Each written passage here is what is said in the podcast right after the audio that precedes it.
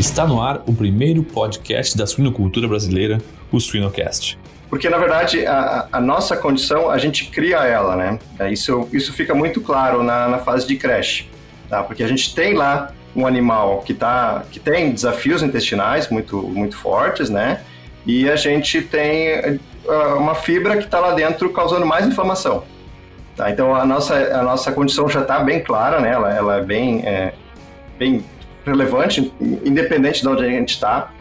E o que a gente tem proposto é, é desafiar ainda mais, né? É, o pessoal até fica curioso, né, Maxim? Mas por que, que tu vai propor isso, né? É justamente a gente colocar mais beta-manano na dieta. Vamos colocar mais beta-manano e a gente barateia esse teu custo de ração e a gente coloca então a enzima para digerir esse beta-manano e tu vai ter um custo menor e tu ainda vai ter os benefícios da, do MOS que tu está liberando aí nessa, nessa dieta.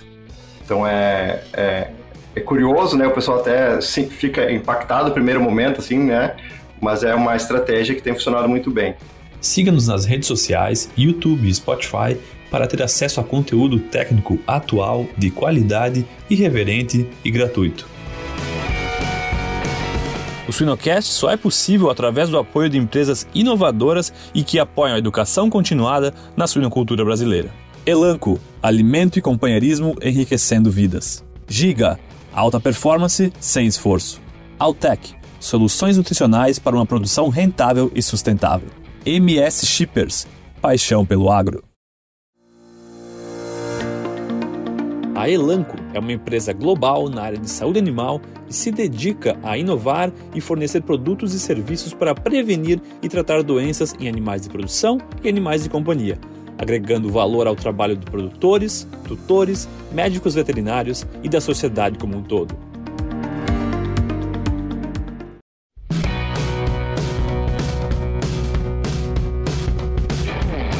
Olá pessoal, vamos para mais um episódio do Suinocast. Meu nome é Vinícius Cantarelli, sou host aqui.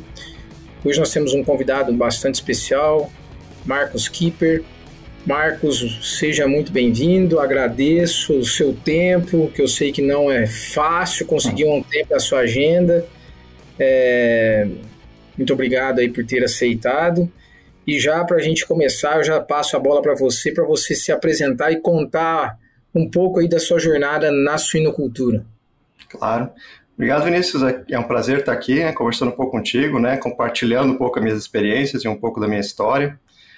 Bom, é, eu sou veterinário né, de formação, sou, sou do interior, uh, apesar de não, não vir de uma família de produtores, né, uh, sempre morei no campo, né, meu, meu pai uh, trabalhava na Emater, e a suinocultura entrou na minha vida já desde pequeno. Sim, a gente tinha vários uh, vizinhos, né, que sempre criavam seus porquinhos, a gente, eu gostava da função de, do, do, do da, enfim, do abate dos animais, né, da gente preparar carne, fazer, passava a tarde inteira fazendo salame, assim, era, era bem divertido, então eu sempre gostei disso, e um dos, dos motivos que eu entrei na, na, na veterinária foi para seguir mais a parte de produção de trabalhar com carne, né. Depois a vida foi mudando um pouquinho, e a gente acabou aí chegando na, indo mais para a parte de nutrição e seguindo a, a suinocultura. Então, hoje eu trabalho na Elanco, né? Sou consultor técnico sênior da, da, da, área de aditivos de, ligados à saúde nutricional e sou responsável pelo Brasil. Interessante.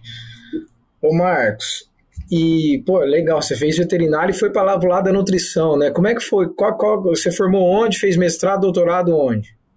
Bom, eu me formei em Santa Maria, uh, segui, tentei seguir para essa área de, de, produção de carnes também, né, fiz meu estágio final em um abatedouro de frango, e, mas acabou surgindo a possibilidade então de fazer um mestrado, então eu resolvi seguir o mestrado, já foi com, com um viés um pouco mais de nutrição, tá, eu queria estudar a relação aí de como uh, parasitoses influenciavam o, o desempenho e a nutrição também, né, como a nutrição podia influenciar isso, então foi, fo, foquei nas duas espécies, né, aves e suínos, uh, aves focadas em coccidiose e suínos uh, helmintose, né. E aí, durante o mestrado, uh, já tinha esse viés, uh, surgiu a possibilidade, então, de da gente ir para o Canadá, então, focado mais na parte de produção de suínos e nutrição, e aí eu abracei a causa, né, foi lá para o Canadá, passei quase dois anos lá, eu e minha esposa, E aí me apaixonei né, por nutrição. Daí voltei para o Brasil, fiz um pós-doutorado em nutrição de aves e depois fui para a indústria trabalhar como nutricionista, né? Por quase dois anos fui nutricionista aqui no Rio Grande do Sul. Legal. É, Marcos, você transitou bem, fez veterinária, trabalhou com parasitologia e relacionou com nutrição, depois já foi para nutrição, nutrição de precisão. É. Legal, legal, experiência interessante. Bem, que nós selecionamos aqui o tema, é, que é um tema bem interessante, né, que eu acho que tem essa bastante relação com esse binômio nutrição e saúde, né? É uhum. É falar sobre beta-mananos. E aí já já queria passar para você com a seguinte pergunta, né? O que, que são os beta-mananos? Explica para o pessoal o que são os beta-mananos e quais são as suas consequências para a nutrição e para a saúde dos animais. Claro. Bom, os beta-bananos, eles são, são fibras, né? São polímeros de, de manose.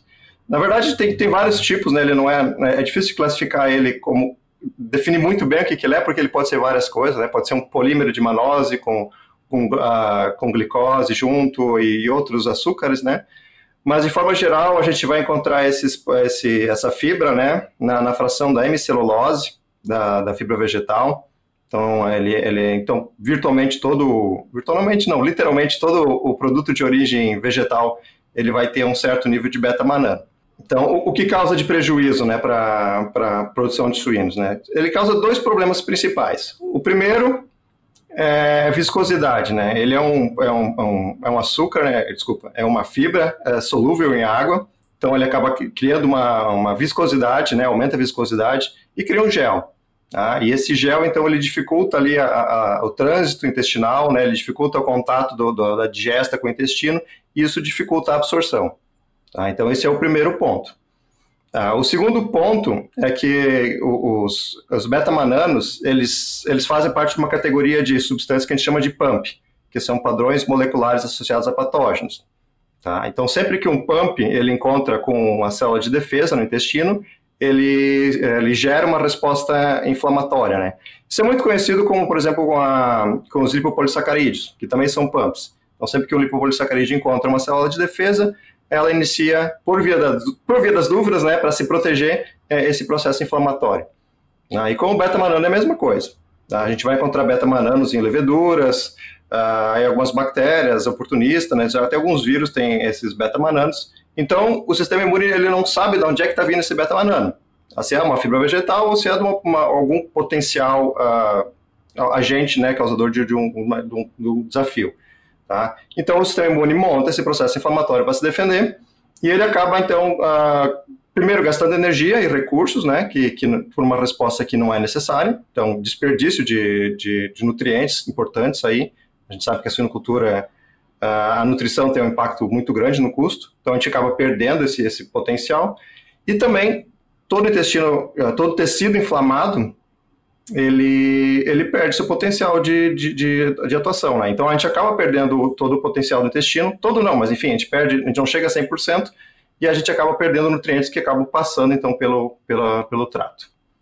Tá? Então seriam basicamente esses dois uh, problemas.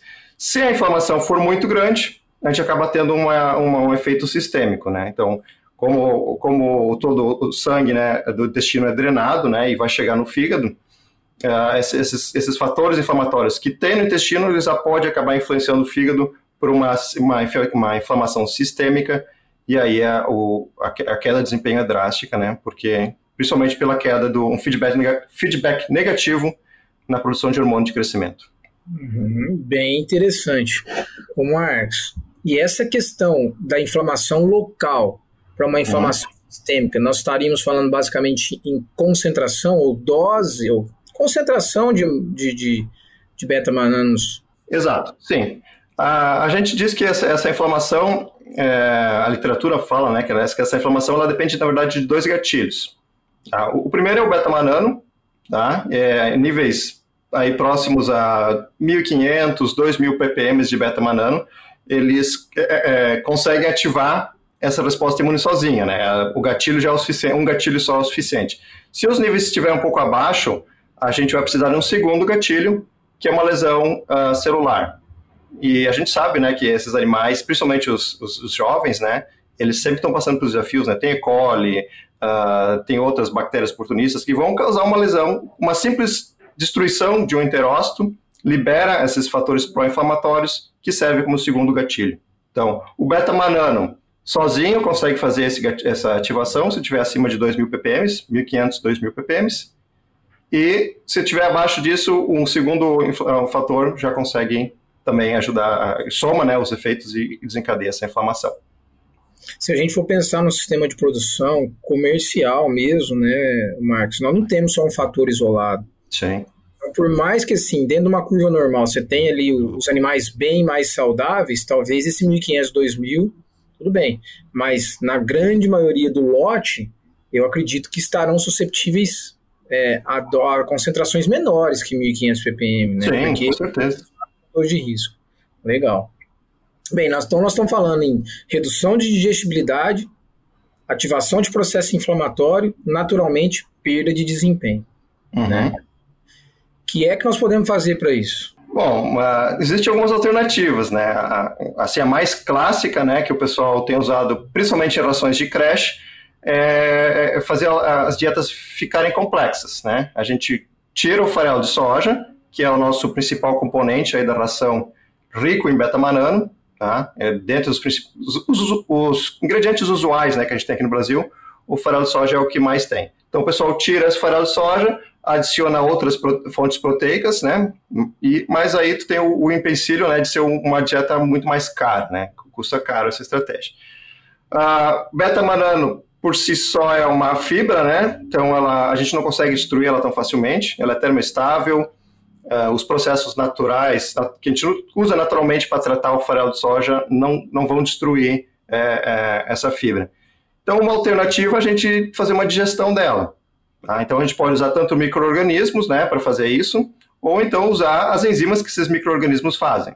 Tá? Então, gente, no caso do, da, da, do nosso, nosso portfólio na Elanco, né, a gente tem uma enzima e essa enzima, que é uma beta-mananase, ela digere então essa fibra vegetal e por simplesmente por ela estar tá, tá quebrada, né, por ser uma molécula menor, ela não consegue ativar o sistema imune, então a gente não tem essa inflamação. E a beta-mananase, ela tem esse efeito, bem, naturalmente então, pensando nos problemas, ela vai proporcionar uma digestibilidade melhor e diminuir o efeito inflamatório, vamos dizer assim, dos beta-mananos. Uhum. O conceito fica claro, né? Você tem uma tecnologia eficaz, fica mais fácil você é, mostrar o retorno sobre investimento. Nos estudos que vocês têm feito, tá? Uhum. É, fica claro, porque a gente sabe que trabalhar com trato digestório é complexo, porque cada caso é um caso, né, Marcos? É, Sim. Nem sempre é ter é, é, como fitase, ractopamina, que sempre você vai ter resultado. Como é que vocês têm é, é, é como é que tem sido os resultados com beta-mananase, assim? Uhum, sim, a, a, gente tem alguns resultados bem consistentes, né? a gente tem feito uma série de experimentos né, aqui no Brasil. Uh, eu foquei mais na parte de digestibilidade, para mostrar o benefício direto né, de, de, de que, que porque a nossa proposta né, é a gente baixar custo de ração, e uma das formas de baixar custo é mostrar que essa enzima ela consegue melhorar o potencial do animal, e no caso pela digestão. Tá? Então a gente fez uma série de estudos, uh, uma coisa que a gente sempre vê, do, do mais simples para o mais complexo, né? O primeiro seria o score de fezes, né? A gente vê que as fezes elas estão bem mais, mais secas, né? Isso é um reflexo da, da redução da viscosidade e também da melhor digestão, né? Tem uma melhor digestão, tem menos passagem de alimento, então as fezes ficam mais montadas, mais, mais firmes, né?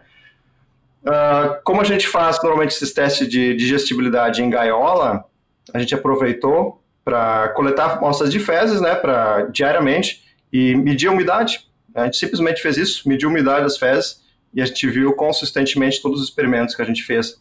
As fezes realmente são mais secas, então elas não só são mais firmes, né, mais formadas visualmente, mas elas são mais secas, tá? E aí, uh, passando, passando para o problema mais complexo, né, que seria digestibilidade e metabolismo, que a gente viu que realmente a gente tem um aproveitamento de, de todo, de forma geral do alimento, né? Tanto da digestibilidade de matéria seca, digestibilidade de proteína uh, e aumento da energia, né? Tanto a energia digestível quanto a, a energia metabolizável. E vocês fazem valoração dela? Sim, a gente faz uma valorização. Uh, na verdade, o nosso principal objetivo né, é mostrar pro, no campo né, que a gente tem uma redução da inflamação. Tá? Esse é o nosso principal objetivo. Né? Ele é, é saúde nutricional. Tá? Tá. Então, a gente quer mostrar aqui para o cliente que, que os nossos usuários né, que, que isso melhora a saúde e que isso vai dar um benefício porque o intestino mais sadio ele, ele é menos propenso né, a, a outros ataques. Tá? Então, esse é o nosso principal objetivo. Depois, a gente tenta achar um equilíbrio para a dieta também não ficar mais cara, né? A gente não quer encarecer a dieta. E aí a gente maneja essa, essa valorização aí para achar o equilíbrio de custo, tá? Uhum. A gente tem dados mostrando que a gente pode valorizar até 90 quilocalorias, mas na prática a gente tem trabalhado com bem menos que isso, né? Aí na faixa dos 45 quilocalorias já já já paga o produto e ainda dá uma boa redução de custo de, de fórmula. É, porque se ele já se paga com 45, uhum. o efeito redução de inflamação, naturalmente você vai conseguir um ROI aí tranquilo, Sim. você vai ter ganhos com isso. É, o que a gente tem visto é uma melhoria da conversão alimentar, né? O, como o animal está tá conseguindo absorver e, e, e, ser mais eficiente né, na, na, digestão, ele acaba tendo uma conversão alimentar muito melhor. Entendi. Bom, tem a questão da direta da inflamação, uhum. que a gente tem, tem mostrado alguns, uns, alguns dados de, de biomarcadores, né? Eu acho que é interessante falar isso também. Uhum, uhum. E quais os principais biomarcadores? Bom, os, os, biomarcadores que a gente tem trabalhado hoje são. A gente fez um experimento bem complexo, né, aí nos, nos últimos dois anos. A gente teve parceria da, da indústria e a gente publicou já também esse trabalho no, no Midwest, lá nos Estados Unidos, no ano passado. A gente testou aí 19 biomarcadores, né, dos mais diversos, aí desde de inflamação, de estresse oxidativo, uh, de uh, proteínas de fase aguda também, que é relacionadas à inflamação. Então a gente coletou tanto amostras de sangue quanto amostras de fezes e a gente encontrou alguns marcadores bem interessantes para trabalhar, bem práticos, né, com coletas de fezes e eu, eu, diria que a gente tem hoje cinco biomarcadores muito bons, mas na prática, assim, se fosse aplicar isso hoje no campo, né, com clientes, eu focaria na calprotectina, né, que é um que é um marcador é, bem importante para que indica atividade de neutrófilos, né? E também a neopterina, que é um indicador aí de atividade de macrófagos e de células dendríticas, né? Que são são as principais células aí que são ativadas durante o processo inflamatório no intestino, relacionadas ao beta-manano, né? Então a gente coleta amostra de fezes, a gente não precisa bater nenhum animal, né, para fazer a avaliação visual, né? Uma simples coleta de fezes e, e um teste de ELISA resolve essa, a gente mostra o potencial da, da redução de inflamação. Marcos, eu estou com uma dúvida aqui. Quando você, quando a beta-mananase atua no beta-manano, uhum. esse produto que tem, ele passa a ser um pré-biótico? Sim, sim, a resposta é, é, é, Isso, na verdade, é um, até uma, uma proposta de, de valor do produto, né, que a gente está, na nossa enzima, que a gente está tentando desenvolver. Uh, a gente sabe, né, que hoje, quando o beta-manano ele é degradado, ele produz MOS, mananoligossacarídeo, e a gente tem aí um efeito bem interessante uh, uh, para combate salmonela, né, mais pensando em avicultura, né, combate salmonela, mas obviamente o MOS também tem seu benefício na suinocultura. Então hoje a gente está pensando, né, está elaborando uma forma de, de mostrar isso, de quantificar, na verdade, uh, uh, ter uma espécie de matriz nutricional, talvez, uh, para MOS, uh, no sentido de, eu estou usando um, um, farelo de soja com 46% de proteína, né, tanto de fibra, quanto seria a quantidade de MOS que a gente liberaria do farelo de soja. Aí, se eu pegasse um outro produto, sei lá, trigo, que tem também um pouquinho de beta-manano, ou DDGS, né, como um produto mais relevante hoje no mercado, também tem uma quantidade bem grande de beta-manano, na verdade muito próxima ao farelo de soja. Né? Qual é, que é o tipo de MOS que a gente vai liberar e, e quanto MOS a gente vai liberar. Então isso é um, é, a gente está desenvolvendo isso, ainda estamos bem na fase inicial, mas é uma, algo que a gente está pensando aí para trazer mais benefício, né? Porque a gente sabe que isso é bem relevante hoje para a produção animal. Marcos, você tem o beta-manano que tem os efeitos deletérios. E aí você anula esses efeitos deletérios. Uhum. Mas mais do que isso, quando você implementa a tecnologia beta-mananase, você transforma um problema em algo interessante, que é um mananoligosacarídeo. Né? Exato. Então, é, traz mais consistência ainda para a tecnologia, né? Uhum. Porque assim, eu, quando eu falo de consistência, é porque tem certas tecnologias que o conceito é claro, você compra o conceito, a tecnologia é interessante, gera resultados, mas os resultados são variáveis porque depende da condição. Quando você traz uma tecnologia que ela se soma em fatores, né, a consistência é maior. É nesse sentido? Claro, sim. Esse é um, um dos, das nossas estratégias, né? Uh, de forma geral, a gente tem visto uma melhoria, independente da condição, porque, na verdade, a, a nossa condição, a gente cria ela, né? É, isso, isso fica muito claro na, na fase de creche, tá? Porque a gente tem lá um animal que, tá, que tem desafios intestinais muito, muito fortes, né? E a gente tem uh, uma fibra que está lá dentro causando mais inflamação. Tá? Então, a nossa, a nossa condição já está bem clara, né? Ela, ela é bem, é, bem relevante, independente de onde a gente está.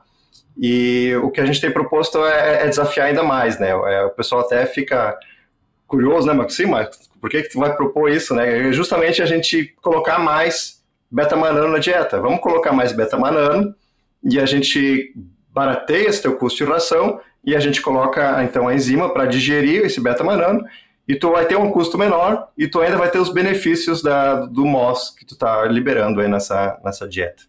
Então é, é, é, curioso, né? O pessoal até sim, fica impactado no primeiro momento, assim, né? Mas é uma estratégia que tem funcionado muito bem. E até vou dizer que a, a, a nível global, né? O que a gente tem feito aqui no Brasil tem virado referência justamente por essa abordagem de fase de creche os benefícios são inacreditáveis. Sensacional, parabéns, porque eu acho que isso é inovação tecnológica, né? Ou inteligência tecnológica, quando de uma tecnologia você acaba extraindo o máximo dela, né?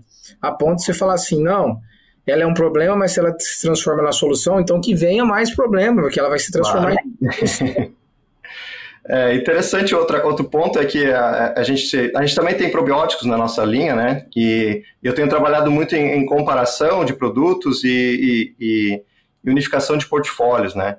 E assim, probióticos é uma, uma, uma, estratégia que eu gosto muito, mas eu vou te dizer que a, esse efeito secundário assim, da, do, da nossa da, da enzima, né, da beta-mananase, ela tem sido tão benéfico quanto um probiótico. Claro que o efeito demora um pouco mais, né? Porque na verdade tu vai liberar um prebiótico, né? Que vai modular a microbiota intestinal e aí tu vai ter um benefício. Ele demora um pouco mais, mas ele é basicamente igual ao de um probiótico. E talvez ele demora mais, né, Marcos? Mas ele pode tem potencial de ser mais consistente, né? Porque você acaba modulando a tua microbiota ou a microbiota do indivíduo pela uhum. nutrição, né? É interessante. É. E alguns estudos que a gente fez, uh, a gente tem comparado sempre microbiotas em diferentes sistemas, né? A gente estudou aí eh, a microbiota respiratória e intestinal, em avicultura a gente comparou até com microbiota de oviduto, e a gente descobriu aí que a, a, uma, a modulação da, dessa microbiota né, via, via enzima, né, uma coisa que o pessoal normalmente não pensa muito, ou é, é, um conceito um pouco diferenciado, né? Tem, tem ajudado bastante na, na modulação de microbiotas de outros sistemas. Agora, agora a gente está tentando entender uh, como explorar isso, né? Quais os benefícios, porque a gente tem lá um monte de bactéria, que a gente sabe que é que em outras espécies é, são, são, tem efeitos benéficos, né? Mas especificamente em suíno, né? Como é que isso vai modular e ajudar aí, talvez em desafios respiratórios, por exemplo, né? Como é que modular a microbiota da, da traqueia ou pulmonar uh, como, como isso pode ajudar ele a ser mais resistente a um, a uma, a um desafio respiratório. Interessante.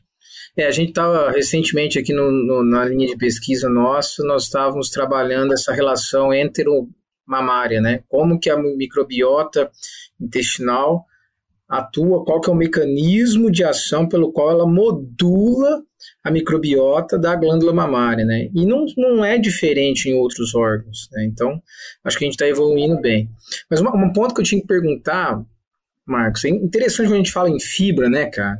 Uhum. Você fala assim, não, olha, até mesmo para nós, a nutrição humana, vamos consumir mais fibra, né? Uhum. Mais fibra, nós temos uma microbiota mais saudável, você tem uma fermentabilidade mais adequada.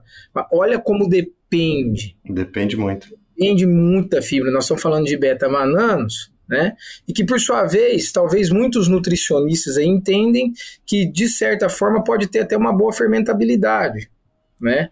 Mas olha só a, a, a, o mecanismo de processo inflamatório, né? Uhum. Muitas vezes é, você está pensando que tem efeito e não tem. Eu fiquei pensando aqui, poxa, vou, será que tem beta-mananase para humanos? Que eu vou começar a tomar beta-mananase quando eu começar a consumir. Olha, é uma das enzimas mais produzidas na, no mundo, tá? Ela fica somente atrás da fitase. A gente se usa muito o beta-mananase para em detergentes industriais, justamente por causa da viscosidade, né? Às vezes está com alimento lá, ele gruda nos equipamentos, e o pessoal coloca uma beta-mananase junto para digerir e a, facilitar a, a, a, limpeza dos equipamentos. Cara, não sabia isso não, que legal. É. Depois da fitase é a enzima mais importante, mais produzida. Exato. Em todos, em todos os setores, né? Todos os setores. Sim. Bem, então eu teria uma pergunta aqui de quais problemas a beta-mananase soluciona. Nós estamos falando de digestibilidade, de menor resposta inflamatória, melhor fermentabilidade, né? Isso. Teria mais algum, Marcos? Olha, basicamente são esses, né? E, e, isso, isso reflete muito no desempenho dos animais, né? E o que a gente tem visto até é a, a melhoria da eficiência, né? Ela, ela, ela propõe aí, a, proporciona, desculpa, aí um, um, retorno sobre investimento aí que, que bem interessante, tá? De, em torno de 3 a 4 reais uh, por animal na fase de creche, e aí mais uns, uns 6 a 7 reais na, na fase de terminação. Ah, então, é claro que a gente pode explorar isso de várias formas, né, ao me melhorar essa, esse ROI ou, ou, tentar baixar um pouco o ROI, mas tentar um equilíbrio mais né, pensando em, em, uh, em, saúde, né? Então, ah, mas é uma, é uma, uma ferramenta muito interessante para melhorar a eficiência do animal. E essa, essa eficiência, né, ele acaba tendo outros aspectos, né, que a gente tá, que a gente pode explorar um pouco mais aí no, nesse contexto que a gente está vivendo nesse, nesse momento, né. Então, a gente fez uma, alguns estudos de, de, de, simulação aqui por a, avaliação de ciclo de vida, hum. aqui no cenário brasileiro, e a gente viu que quando a gente consegue é, modular, mudar a dieta, né, a gente consegue reduzir o impacto ambiental uh, da, da, do sistema produtivo. Então, basicamente, né, a nossa proposta, esse trabalho foi publicado, isso é uma, uma tese de doutorado aqui do, parte de uma tese de doutorado do, do, do Felipe aqui da, da, da do, do, grupo do Leso aqui na, em Porto Alegre, Uhum. Então a gente pegou dietas típicas brasileiras, né? A gente usou aí o, o rostanho como referência, né, para todo mundo entender o que foi feito. E a gente simulou então rações e esses ingredientes das rações vindo de algumas regiões diferentes, né? Pensando no, no, no, no Mato Grosso, Mato Grosso Sul, e ou vindo mais aqui do, do sul, aqui do Paraná, Rio Grande do Sul, Santa Catarina, e para entender o, tráfego, né, como é que a, a, o, o, o, transporte poderia influenciar. E além disso, né, a gente fez dietas simples, dietas complexas, uh, diferentes valorizações de energia, né, 45 quilocalorias, 90 quilocalorias, para ver qual é, é o impacto.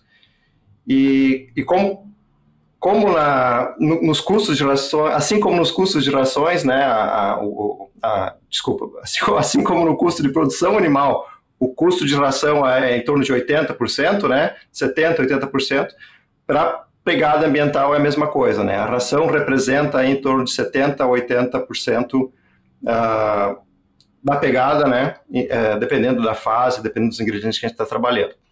Tá? Então a gente conseguiu aí com, a, com o uso da enzima, né?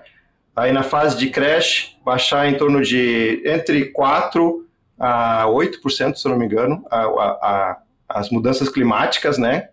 Só pela modulação da ração e na fase de terminação a gente conseguiu também uns resultados bem interessantes aí, chegando até mais de 10% de, de modulação, dependendo de como a gente trabalha, né, que matriz a gente está trabalhando. Então, um trabalho bem interessante, uma forma diferente de mostrar o que a gente já faz, né? A gente já, já usa várias tecnologias boas no campo que fazem o sistema ser muito mais sustentável e a gente acaba não explorando isso, né? Então, a gente fez trabalho para justamente mostrar o potencial que a gente tem na mão e aí, uma das primeiras enzimas no mercado que mostra isso aí. É, olha só que interessante, eu já ia te perguntar sobre a, sobre a questão sustentabilidade, né? Vocês já fizeram a análise de ciclo de vida. Uhum. Então, é, é, num primeiro momento a gente pensa, a melhor eficiência alimentar, né? Você já tem um impacto é, em sustentabilidade bem interessante. Uhum. outro ponto também é a possibilidade que você falou é, agora há pouco de você explorar alimentos ou, supro, ou coprodutos da indústria, por exemplo, DDGS, né? Então, isso entra dentro da análise de ciclo de vida, né, como um, um, um efeito positivo, vamos dizer assim. Né? Claro. Uhum. É, a gente acaba diluindo, né, a, a, a, o, o, impacto do, da produção de milho, né, no caso do milho ou do so, da, da de soja, né, uh, e a gente consegue reaproveitar isso melhor e, e, e, fazer o nosso sistema ser muito mais competitivo. Uhum. Uh, assim, é, hoje a gente vê no mercado europeu muito preocupado com isso, né, uh, eles repetiram o estudo lá, pegaram o nosso trabalho aqui no Brasil como, como molde e fizeram lá também, eles alcançaram resultados bem, bem parecidos. Uh, um, eles têm um pouquinho menos de potencial lá do que nós temos aqui, e mesmo com as, com as jogadas que eles fazem aí, com, com, com as pegadas de, de mudanças de, de, terra, né, que prejudicam bastante aí o nosso, nosso sistema produtivo nessa metodologia, mas assim, mostrando um potencial muito grande para nós aqui no Brasil. E agora falta a gente começar a fazer certificações, né? A gente está buscando isso, né? Lá na, na Europa, nós tínhamos um objetivo muito grande de, de dar essa crédito, crédito de carbono para a nossa enzima, e a gente já está finalizando, então, então já já está tudo organizadinho, a gente já tem uma, uma, uma certificadora que vai fornecer esses créditos de carbono para os nossos clientes. Fantástico, fantástico. É, a gente tratou esse tema na, na última Pork Expo, né? É, como trabalhar o ESG na prática. Uhum. E a gente de realmente trazer é, soluções ou pacote tecnológico, tecnologias, conceitos que realmente possam trazer o benefício de imediato. Senão acaba virando uma teoria que nunca quem deve colher o resultado consegue ver né, um, um, o dinheiro daquilo, né, o resultado daquilo. E é bem interessante você falar. Porque assim, quando a gente pensava em enzima, né, Marcos? Era uma questão nutricional. E aí, uhum. quando entrar as carboidrases, nós já vimos a possibilidade de modular a microbiota, reduzir a inflamação. Aí já passamos a ter efeito direto dela na inflamação, nem, nem sequer passando pela microbiota. Né? Aí você começa a pensar, não, a enzima, se ela é atuante no, no, no substrato, ela produz um prebiótico. Então, olha quanta coisa que fomos incrementando a ponto de, de, de levar as enzimas que até poucos anos atrás falava assim, ah, a enzima é eficaz, essa dá retorno uhum. sobre o. O restante é em dúvida. Não. A gente teve experiências aqui também com carboidratos bem interessantes, bem consistentes. Então, é, parabéns aí por esse trabalho que vocês fizeram. Ah, obrigado. É, é, é, é isso é inovação tecnológica. E, que exemplos que você tem colhido, vamos dizer assim, na prática mesmo, é, uhum dentro dos sistemas de produção com o uso da beta-mananase? Claro, né? Eu acho que, eu, como eu comentei, né, o nosso maior caso de sucesso, né, até a gente virou referência global do, da, da, da, dessa forma de utilização, que é as simplificações de rações. Então, hoje, basicamente, o que a gente tem proposto, né, é a gente sair de uma dieta cara, que é com uma inclusão baixa de feral de soja, né, digamos aí, uma ração inicial de creche com em torno de, uh, inicial no caso, a primeira, né, a, com, não, não a inicial, a pré-1, é, uma, uma inclusão, aí, digamos, farelo soja de 12%, né, ou até às vezes menos, e a gente tirar essas proteínas mais caras e a gente começar a trabalhar com algo em torno de 18% de inclusão, até, até 20% de inclusão. Aí, gradativamente, né, a gente vai aumentando na, na, nas fases sequentes, né, uh, algo proporcional. Até chegar na última dieta, né, que é, que é mais da fase de creche, que seria é uma dieta basicamente a milho e soja, né? O que, que na maioria das vezes já é, mas ah, acaba, mesmo assim acaba tendo potencial de, de produção de, de prebióticos para esse animal. Tá? Então, esse, esse é, o, é o grande sucesso, né? É o que tem mais trazido lucratividade para nossos clientes. E, claro, tem a fase de crescimento e terminação, só que daí ela entra mais como uma, uma questão de, de poupador de energia, né? Como a gente acaba, essa enzima proporciona a, a redução da inflamação intestinal, e o animal se torna mais eficiente, é, a gente pode dar uma valorização energética para esse animal, para essa enzima, e aí acaba modulando, ajustando a dieta por, por, por questão de custo, né? Tá?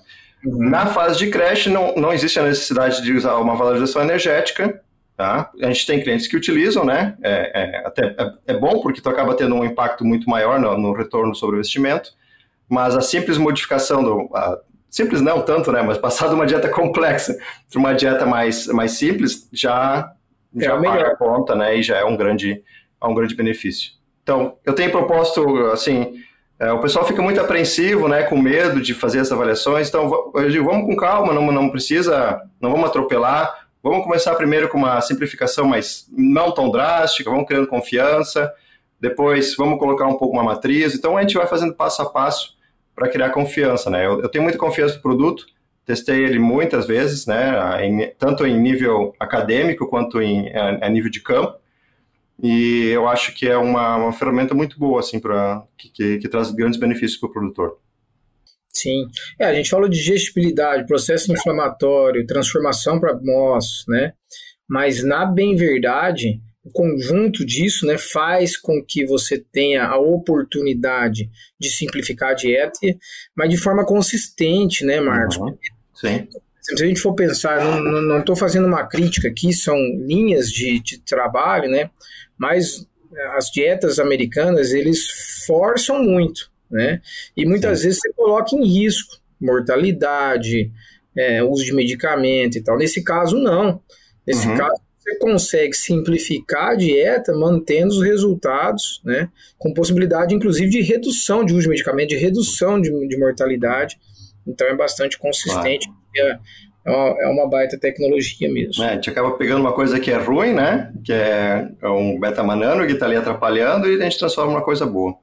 É, isso, isso é isso é inovação tecnológica, na minha claro. visão. Mas nossa proposta aqui, pessoal, é hoje falar de beta-manano e os benefícios da beta-mananase. Já pensou estar no top 1% da suinocultura? Acesse academiasuina.com.br e invista no seu conhecimento.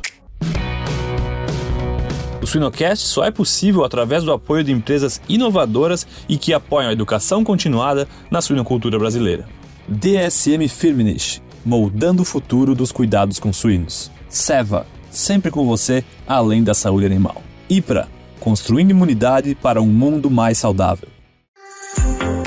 A IPRA é uma empresa farmacêutica multinacional focada na prevenção e no diagnóstico, utilizando a pesquisa e a inovação como base para seus conhecimentos e desenvolvendo produtos com excelência, credibilidade e otimismo.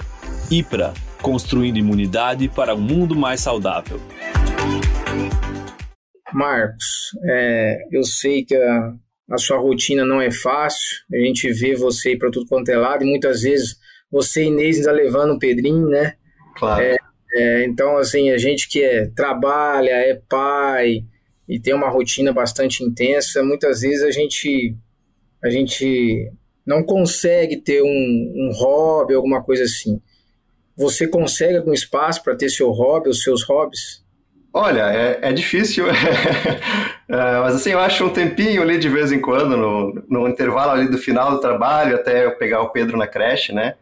Que é, eu gosto muito de, de pedras, na verdade, um hobby estranho.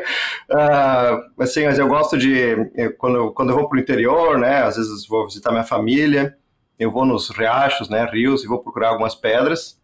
Aí eu corto elas e eu faço, eu faço uh, pedras para como se fosse para joias, né? Claro que são pedras mais simples, né? Eu faço um polimento mais, mais não, não são sofisticados, mas esse é o meu hobby, né? Eu, eu cato pedra, corto elas e faço algo bonito, né? Belo para para expor a beleza das pedras.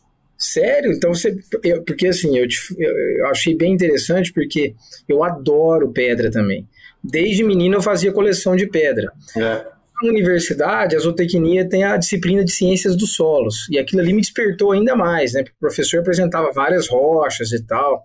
Então aqui em Minas tem muita cachoeira, eu vou muito para cachoeira.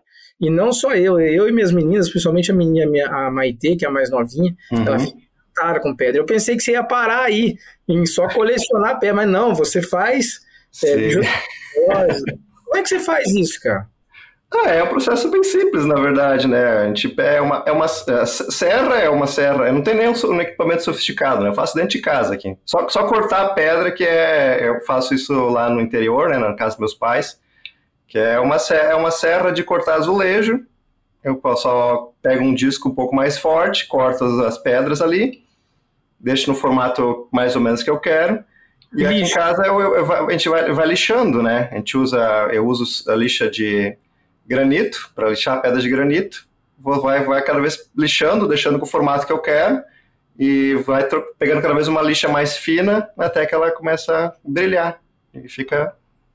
É um Cara, passatempo bem interessante. A Inês tem uma coleção, então. A Inês tem uma coleção de. Tem, tem uma coleção de pedras já. Estou começando a fazer umas coisinhas agora para ela usar.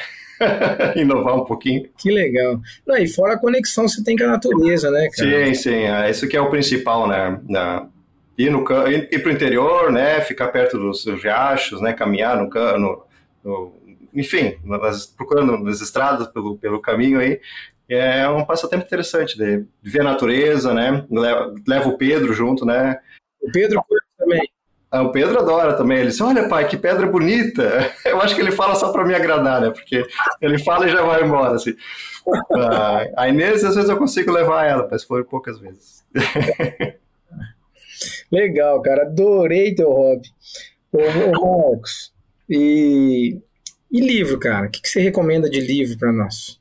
Olha, eu já, já passei uma fase de ler mais livros, né? Antes do Pedro, né? já lia bastante.